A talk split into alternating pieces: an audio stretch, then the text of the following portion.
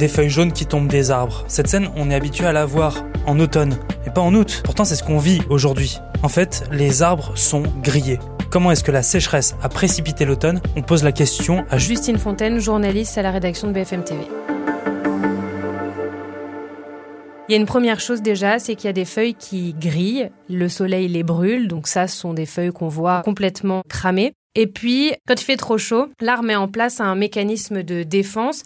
Ce qu'il faut savoir, c'est que sous chaque feuille, il y a des stomates. Ce sont des micropores invisibles à l'œil nu. Et ces petits trous, ils permettent à l'arbre de transpirer, en quelque sorte. L'eau qui est contenue dans la sève doit sortir par ces pores pour rafraîchir la feuille. Ça, c'est ce qui se passe en temps normal. Sauf que quand il fait très chaud, le système se coince. L'arbre décide de se protéger. Il ferme ses stomates pour arrêter de transpirer et pour garder le maximum d'eau à l'intérieur.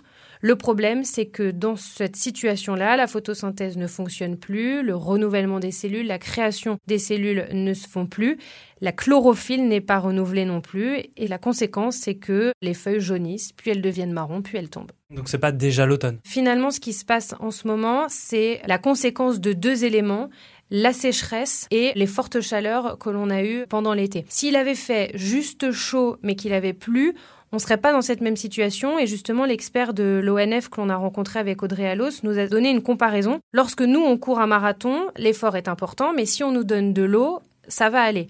En revanche, si on fait un effort physique très fort et que l'on n'a pas d'eau, c'est là que la situation peut devenir compliquée et c'est exactement la même chose pour les arbres. Donc là, après plusieurs mois de fortes températures et de sécheresse, les arbres sont en souffrance. Comment on pourrait faire pour lutter contre ces feuilles qui tombent et ces feuilles qui jaunissent? C'est très compliqué parce que les sécheresses à répétition rendent de plus en plus vulnérable la forêt. Finalement, avec ces étés de plus en plus chauds qui se répètent, l'arbre n'a plus le temps de reconstituer ses réserves et le problème, c'est que certains seront trop affaiblis, ne pourront pas repartir au printemps. C'est donc difficile de lutter, mais on peut s'adapter. Nous avons rencontré un propriétaire forestier dans le Loir-et-Cher qui, lui, pour sauver sa forêt et limiter les pertes, cherche des essences d'arbres qui sont adaptées au climat qui évolue. Il a par exemple commencé à planter des cèdres de l'Atlas, donc sont des arbres originaires du nord de l'Afrique.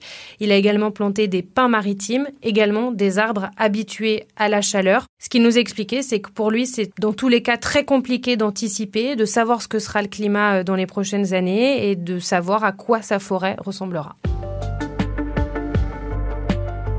Merci d'avoir écouté ce nouvel épisode de la Question Info. Tous les jours, une nouvelle question, de nouvelles réponses. Nous sommes sur toutes les plateformes d'écoute. N'hésitez pas à vous abonner. À bientôt.